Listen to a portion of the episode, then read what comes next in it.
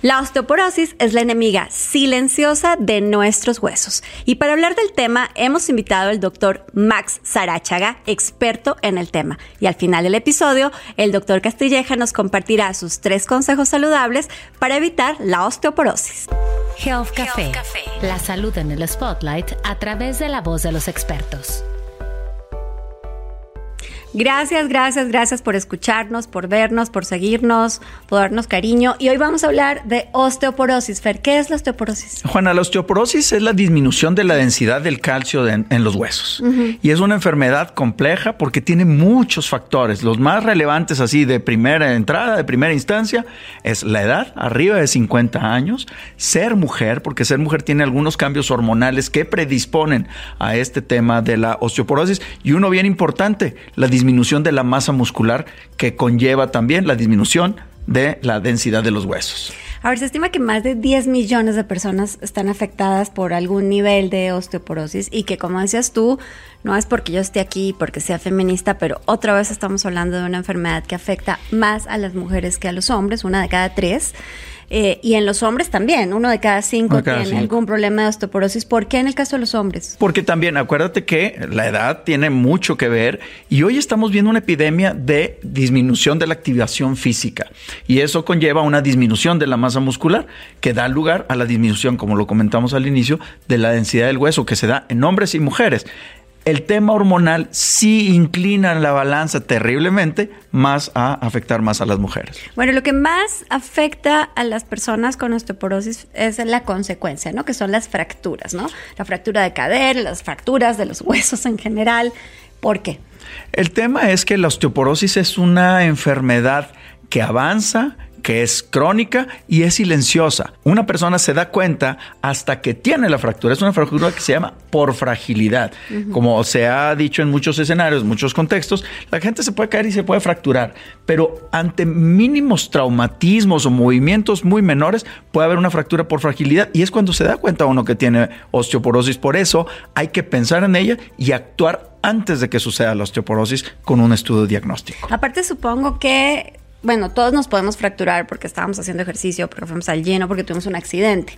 Pero supongo que la recuperación de una fractura es diferente en una persona sana que en una persona con osteoporosis. Tiene mucho que ver con el tejido mismo. El tejido eh, de hueso sano tiene una densidad que permite eh, cicatrizar, hacer un callo óseo antes, las, cuando hay que corregir la fractura, se le ponen ciertos tornillos o placas que soltan rápido la persona con osteoporosis no tiene esa habilidad, de tal manera que se va a tardar mucho más tiempo y luego con la postración o con la inmovilidad viene también una consecuencia, que es la disminución de la masa muscular también. Y entonces la rehabilitación y la reincorporación a las actividades laborales o del día a día, pues es más larga. Nuevas tendencias en salud. Ferio, hablando de osteoporosis, ¿cuáles son las tendencias en salud? La tendencia más importante tiene que ser el diagnóstico oportuno y la prevención. Hoy hay mucha gente que ni siquiera se imagina la posibilidad de tener osteoporosis, siendo que muchos tenemos factores de riesgo para osteoporosis, edad, estado hormonal, eh, sedentarismo, mala nutrición, etc. Entonces esa debe ser la tendencia número uno, cómo acercarnos a los expertos para que nos ayuden en la recomendación de los estudios apropiados para saber si tenemos o no fragilidad en los huesos. Y la segunda tendencia más importante es en los tratamientos. Hoy en día ya existen tratamientos biotecnológicos que no nada más evitan la pérdida del hueso, sino que también promueven la formación de nuevo hueso. Y estas terapias biotecnológicas son de última generación, adicional a las suplementaciones de vitaminas, de calcio, de eh, vitamina D, etc. Entonces la tendencia es también tratamientos biotecnológicos para la osteoporosis. Bueno, déjenme tratar de explicarles lo que el doctor quiso decir. Lo que el doctor quiso decir. A ver, yo sé que todos nos hemos golpeado, ni siquiera fracturado, nos hemos golpeado el dedo chiquito del pie o sin darnos cuenta nos golpeamos con la puerta del coche en la mano y nos damos cuenta en ese momento lo importante que es cada parte de nuestro cuerpo. Entonces, imagínense que los huesos son la estructura de este edificio que es su cuerpo y los músculos lo que le da soporte, lo que lo pega. Entonces, si nuestra estructura empieza a ponerse porosa, ¿no? Imagínense una madera, imagínense un material que se pone poroso, pues entonces es mucho más fácil que se rompa y volverlo a pegar si está poroso es casi imposible. Un poco lo mismo pasa, así que tendremos que enfocarnos más en prevención. El día de hoy interconsultamos a un especialista, el doctor Max Sarachaga, quien es director médico de Amgen México, es ginecólogo y aparte es experto en osteoporosis. Entrevista. Doctor Sarachaga, ¿cuál es el perfil de los pacientes con osteoporosis? Mira, es una enfermedad que fundamentalmente ataca a las mujeres, particularmente por arriba de los 50 años. Hay osteoporosis en hombres, hay osteoporosis por otras razones, además de la menopausia, pero la gran mayoría de los pacientes con osteoporosis son mujeres pasada la menopausia, que en México es alrededor de los 49 años. Doctor, ¿y cuáles son esas otras razones que, por ejemplo, generan osteoporosis en el caso de los hombres? Uno es la edad. Todos los varones a partir de los 35 años empezamos a perder un poco de hueso, pero nunca vemos esa pérdida acelerada que observamos en las mujeres. La otra es el uso de lo que se llama comúnmente cortisona, esteroides, eh, que se usan para tratar muchas enfermedades y que cuando hay que usarlos, pues hay que usarlos, no hay remedio, pero causan pérdida de hueso eh, en la mayoría de los casos, tanto en hombres como en mujeres. Doctor Sarachaga, eh, el, tema de la osteoporosis ya pasó de ser una, de una plática de café o de plática de tarde a ser un problema de salud pública. ¿Cuál ha sido el impacto de la osteoporosis a nivel nacional ya en términos de salud pública? Mira, estimamos que en México, hablando de mujeres posmenopáusicas, debe haber cerca de 2.5 millones de mujeres que ya tienen la enfermedad. ¿Y, ¿Y, cuál es la consecuencia de la osteoporosis? Porque la osteoporosis no da síntomas, no duele, no hay ningún dato que el paciente sienta excepto cuando viene la fractura. Entonces, tenemos aprox dos y medio millones de mujeres con la enfermedad, pero lo más delicado es que la mayoría no lo sabe, porque para hacer el diagnóstico necesitamos hacer al menos una densitometría. Entonces vemos una hoy epidemia de fracturas eh, y ese es como casi siempre nos enteramos que una mujer o un hombre tienen osteoporosis, porque observamos una fractura de lo que llamamos fracturas por fragilidad, porque cualquiera puede fracturarse un hueso después de un traumatismo importante, un accidente, etcétera. Pero fracturarse un hueso por un traumatismo menor es lo que en la mayoría de las ocasiones nos hace llegar al diagnóstico. Doctor, y pensando que es un 2.5 millones de mujeres, que además lo hemos dicho en otros espacios en este programa, son las que tradicionalmente cuidan, ¿no? Cuidan de la familia, cuidan de los enfermos. ¿Cuál es el impacto que, esta enfermedad tiene en las familias mexicanas y en el bolsillo de los mexicanos? Es muy grande, apuntas hacia un tema que es eh, hoy muy significativo, eh, vamos a hablar de las fracturas. La más grave es la fractura de cadera. Esta la vemos habitualmente en mujeres un poco eh, más grandes, por arriba de los 65 quizá, pero el impacto es terrible porque eh, el 50% de las mujeres, y esto aplica también a los varones, que tienen una fractura de cadera, no van a regresar a poder cuidarse solas o solos eh, y van a requerir ayuda habitualmente de otros miembros de la familia.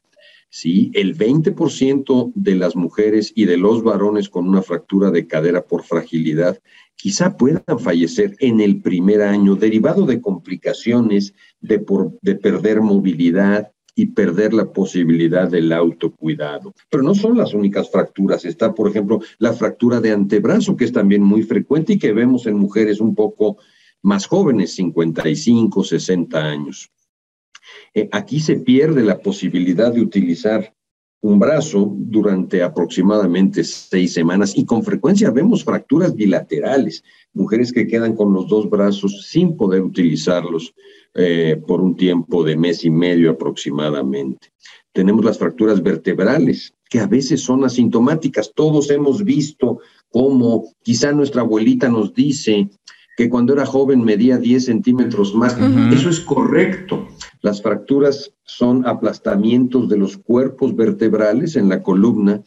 A veces son asintomáticas y el único dato que tenemos es esa pérdida de estatura y a veces ese encorvamiento hacia adelante. De manera que el impacto, eh, Juana, es enorme en términos del entorno familiar, es enorme en términos del gasto que representa eh, primero para reparar el daño, la fractura, sea cual sea esta, y después por la imposibilidad quizá de reintegrarse a la vida laboral, quizá de cuidar de manera adecuada a la familia, etcétera.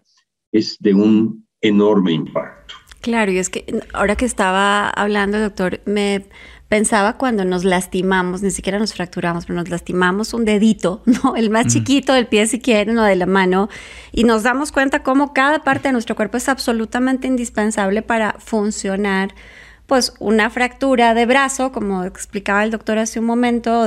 ¿Te saca de la ecuación?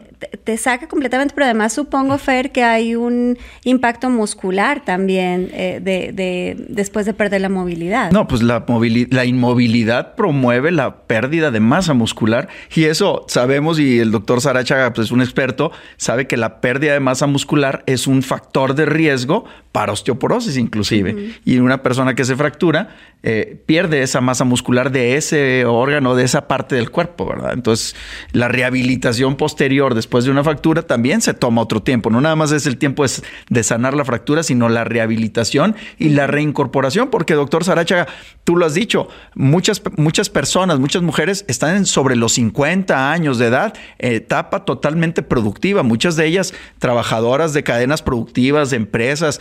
Pues esto también tiene un impacto económico en el país, ¿no? Sin duda. Eh, como decía hace un momento, con frecuencia no pueden regresar a la vida laboral con frecuencia no tienen la capacidad de cuidar de la familia. No olvidemos, eh, y esto tiene que ser muy claro, que el pilar de las familias son las mujeres, son quienes hacen que las cosas funcionen.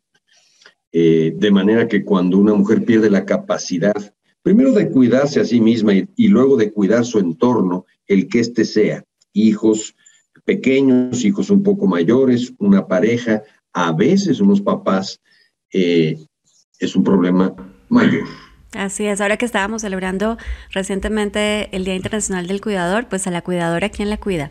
Hablando de este gran impacto eh, nacional, doctor, y 2.5 millones de mujeres afectadas, ¿qué infraestructura tenemos en el país para diagnosticar y atender la osteoporosis? ¿Dónde estamos? Bueno, aquí, como en muchos otros países, con frecuencia hablamos de México pensando que es una isla y que aquí todo falta y que aquí todo es una tragedia. Eh, bueno, no estamos listos para la enorme carga que esta enfermedad va a provocar hacia futuro por varias razones. Una, el grupo de mujeres en riesgo, esto es, que pasan de los 50 años, crece de manera acelerada. Esto es por nuestra pirámide poblacional que ha dejado de tener una base amplia y que el grupo de mujeres por arriba, particularmente de los 60, crece aceleradamente. Entonces, cada vez más mujeres van a estar en riesgo de padecer osteoporosis y de padecer una fractura. Por otro lado, eh, el estudio de densitometría que nos permite hacer un diagnóstico previo a la fractura eh, no es todavía un estudio que esté disponible de manera eh, significativa a lo largo y ancho del país. Algunas instituciones tienen equipos, otros, otras instituciones no los tienen y entonces diagnostican cuando llegó la fractura. Eh, no estamos listos para atender la situación que hoy tenemos y tampoco vamos a estar listos si no actuamos para lo que viene en el futuro por lo que acabo de explicar ahora. no estamos solos. Hay muchos otros países que tienen este mismo problema en osteoporosis y en todas las enfermedades crónicas que afectan a población eh, que irremediablemente envejece. Doctor, decía Fernando en la introducción que además de ser un experto, entre otras cosas, en osteoporosis, eres actualmente el director médico de Amgen México. Para los que nos están viendo o escuchando, Amgen es una compañía farmacéutica estadounidense muy enfocada en biotecnología que tiene 12 años en el país. Entonces quisiera preguntarte, recientemente fue el Día Internacional de la Osteoporosis eh, y, quisiera preguntarles qué hicieron en Amgen eh, alrededor de este día y alrededor de esta necesidad que acabas de comentar de prepararnos para una enfermedad que va en aumento, dado que también va en aumento el envejecimiento poblacional. Sí, nosotros todo el año trabajamos eh, con la osteoporosis, pero en efecto recientemente se celebró el Día Mundial de la Osteoporosis y fuimos muy puntuales, particularmente en prensa, eh, con comunicados, con conferencias de prensa, con apariciones en radio, eh, donde el mensaje toral es busque ayuda. Si usted ya está alrededor de los 50 años, platique con su médico sobre la salud ósea, eh, sobre la necesidad de hacer una densitometría y poder estimar dónde está ese hueso y hacia dónde creemos que va a ir todas las medidas, porque, ojo, muchas veces hablamos de osteoporosis y pensamos de inmediato en una medicina. Bueno, cuando es necesario, pues es necesario, pero hay mucho antes de llegar a un medicamento. Ejercicio, exposición al sol, dieta rica en calcio. De hecho, a mí me preguntan con frecuencia, eh, ¿quién debe prevenir la osteoporosis? Y yo contesto un poquito de manera irónica, pero quien debe hacerlo son los papás y los pediatras, porque hoy tenemos a los niños que hacen menos ejercicio que antes, porque todo es digital, porque a veces no es muy seguro salir. Cuando yo era un niño, pero esto hace muchos años, nos la pasábamos en la calle expuestos al sol y haciendo ejercicio todo el día, porque no existía nada de lo que hoy tenemos. Hoy los niños están mucho en su casa se exponen poco al sol, hacen menos ejercicio y entonces alcanzan lo que llamamos la masa ósea pico o masa ósea máxima, alcanzan una, menos de esto. Esto es como una cuenta de cheques. Entre más pongas tú al principio, más tiempo va a tomar una vez que estés girando cheques en agotar el saldo. De manera que desde niños tenemos que estar pendiente de que los niños de nuestro país y de todos lados hagan ejercicios, se expongan al sol y tengan dietas ricas en calcio. Pero bueno, una vez que hablamos de estilos de vida, ejercicio, sol, calcio, etcétera, mantener el peso corporal normal, no fumar, eh, vienen los medicamentos. Cuando es necesario, pues hay que utilizar algún medicamento para detener esa pérdida ósea, lo que va a hacer que haya mucho menos fracturas o de hecho para construir hueso nuevo. Hoy tenemos medicamentos gracias a la biotecnología que permiten reconstruir el tejido óseo, darle mucho más fortaleza y por lo tanto disminuir el riesgo de una fractura, que como bien hemos platicado, el tema va mucho más allá de, bueno, ir a un hospital y que reparen la fractura. Las consecuencias alrededor de la o de el paciente cuando hay una fractura por fragilidad, pues son muy grandes. Si podemos hacer algo para que haya menos, tenemos que hacerlo. Ya que hablamos de los niños como, como un primer bastión de, prevención y de eh, estilo de vida, y con nuestra pregunta tradicional del final de la entrevista, con el último sorbo de café, ¿cómo te imaginas, doctor Max Arachaga, el futuro de la atención de la osteoporosis en México? Bueno, es muy interesante. Primero, todas las estrategias de prevención desde la niñez tendrán que ser implementadas de manera seria, robusta, universal, etcétera. Eh, después, que tengamos la capacidad de hacer los diagnósticos temprano a través del estudio que es hoy el estándar de oro, que es la densitometría, que eh, el nombre es muy elegante, pero al final es un estudio de rayos X no invasivo, que no duele, eh, que permite decirnos dónde está ese hueso. Y más adelante quizá eh, tengamos disponibles medicamentos aún más eficaces. Hoy lo que tenemos es muy eficaz, pero no podemos evitar el 100% de las fracturas por fragilidad. Y yo creo que tendremos que caminar hacia allá, a que tengamos manera algún día de reconstruir por completo el tejido óseo que se ha perdido con la osteoporosis y hacer que las y los pacientes no tengan fracturas por fragilidad. Doctor, que sea la primera de varias. Ha sido un placer platicar contigo en Gel Café.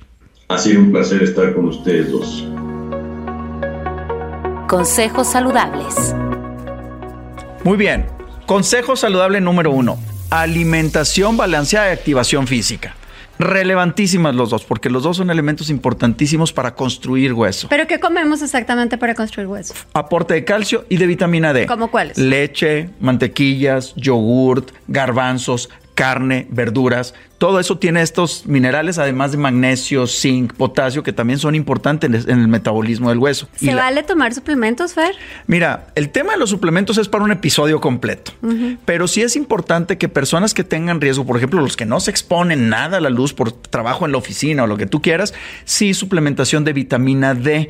Eso es importante, particularmente en mujeres posmenopáusicas, que se midan, que se midan los niveles de vitamina D en sangre y, poner, y con eso se puede determinar si requieren ciertos niveles de suplementación. Y la otra cuestión es la activación física. Aprovechemos el sol. El sol es una parte muy importante para que la vitamina D se active, de tal manera que el hueso y la vitamina D y el calcio funcionen en esto. Entonces es bien importante la activación, la exposición solar con bloqueadores solares y la alimentación balanceada. Ok. Segundo consejo saludable hay que ir con los expertos, con los médicos, para que nos asesoren sobre la posibilidad de hacer el estudio de la densitometría, porque recuerden, es silenciosa la enfermedad de la osteoporosis, de tal manera que la densitometría nos ayuda a hacer el diagnóstico de la fragilidad, inclusive antes de que llegue a esa osteoporosis. Pero, pero, a ver, todos tendríamos que hacernos una densitometría en algún momento de la en vida. En algún momento de la vida, sí, a partir de los 35 años, porque es cuando la densidad ósea máxima empieza a decaer, particularmente en, mujeres que empiezan a tener ya cuestiones hormonales. Ahí hay que poner ya mucha atención. ¿Duele la densitometría? No, es un estudio de radiología especializado.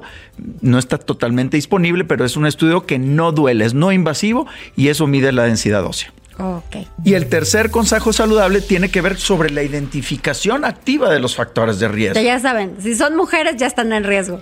Mujeres posmenopáusicas, antes de la menopausia, los hombres y las mujeres pueden tener más o menos el mismo riesgo. Sin embargo, hay otras condiciones como por ejemplo alteraciones de la función de la tiroides o uso crónico de ciertos medicamentos como por ejemplo los corticosteroides que se utilizan para artritis o para algunas enfermedades inmunológicas pueden inducir también, pero la obesidad, pero el sedentarismo, pero la falta de exposición al sol, es más, la herencia.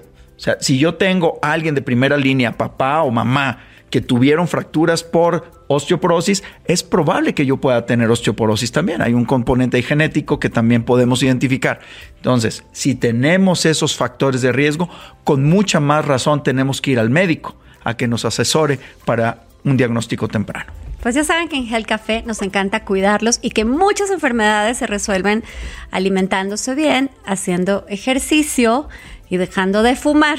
Bueno, y si les gustó este episodio, donde sea que nos estén escuchando o viendo, denle like, denos cariño y cuéntenos de qué quieren que platiquemos aquí en Gel Café. Yo soy Juana Ramírez y me encuentran como arroba Juana Soy. ¿Y a ti? A mí me encuentran como F Castilleja MD. Muchas gracias por acompañarnos una vez más en este episodio de Gel Café.